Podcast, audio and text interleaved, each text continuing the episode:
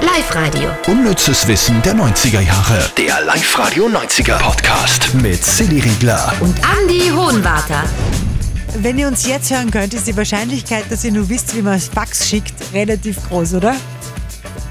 Was schaust du, du hast doch noch nie einen Fax geschickt? Ich habe mir jetzt überlegt, ob ich kurz einen Gag über Fuck und Fax machen soll. Nein, das darf man nicht. Nein, nein, nein, das darf man Es nicht. macht alles kaputt, gell? Ja, es macht wirklich alles Entschuldigung. kaputt. Aber Fax ist toll, ja. Übrigens, äh, einige von euch haben ähm, reingeschrieben, äh, wir sollen uns doch einmal vorstellen, dass wir das in diesen vielen Folgen, die wir gemacht haben, noch nicht äh, gemacht haben, dass wir uns einmal vorgestellt haben, wie es eigentlich gehört für einen Podcast. Ach so. Mhm, eigentlich voll unhöflich. Also ich bin die Silly, äh, moderiere auf Live-Radio immer zwischen 10 und 14 Uhr und äh, mache mit dir eben gemeinsam das unnütze Wissen der 90er in der Sendung. Muss ich mir jetzt da vorstellen? Ja. Warte, Das ist wie bei so einem Blind Bei so einem Date. anonymen Alkohol. Ach so, bleitet, ja, bleitet. Ja. genau.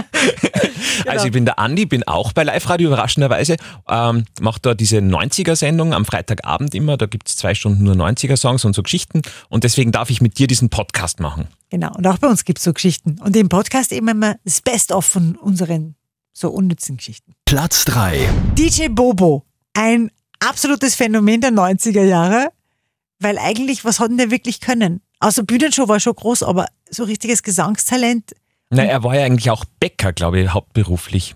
DJ Bobo. Ich glaube, ich glaube mal gelesen zu haben, dass der Bäcker war und dann irgendwie, durch das, dass er dann in so Nachtclubs halt so aufgelegt hat, und wie es bei uns in die Diskos halt auch war, Ja. äh, ist er dann in diese Dance-Schiene Okay. Ein reingerutscht. Schweizer Bäcker. Wäre das eigentlich schon unnützes Wissen, gell? Aber du kannst nur einen drauflegen, nämlich was DJ Bobo mit Michael Jackson zu tun gehabt hat in den 90ern. DJ Bobo war 1996 die Vorband von Michael Jackson. Unpackbar. das ist- Und im selben Jahr, dann noch kurioser fast, war DJ Bobos Vorband in Sync mit Justin Timberlake.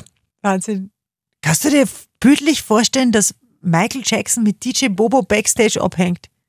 Mal frisurtechnisch geht's es aus, gell? Aber es beide so einen Pferdeschwaffel gehabt haben, oder? Ja, oder wenn's so offene, wallende Haare.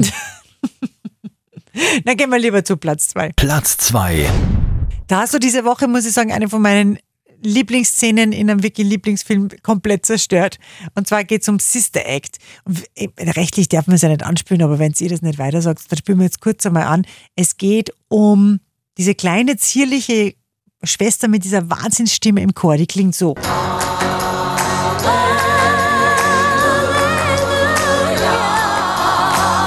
Und um diese Schwester geht's. Es war deine Lieblingsschwester, gell? Deswegen bist du so. Na, weil die so, immer wenn die losgelegt hat, war das so Gänsehautmomente. Ja. Ja. Und leider, das müssen wir jetzt ein bisschen kaputt machen, aber es ist schon spannend. Diese Mary Roberts hat sie geheißen. Äh, die war ja im, im Chor dann die, die von äh, Whoopi Goldberg auserkoren wurde und wo man dann draufgekommen ist, wow, das ist ja das super Talent und die hat dann am lautesten gesungen und im Original hat die leider gar nicht singen können und ist äh, in den Szenen im Film dann auch gedoubelt worden, also ein Stimmdubel. Also Milli Vanilli von Sister X. Ja. quasi. Katastrophe, Katastrophe.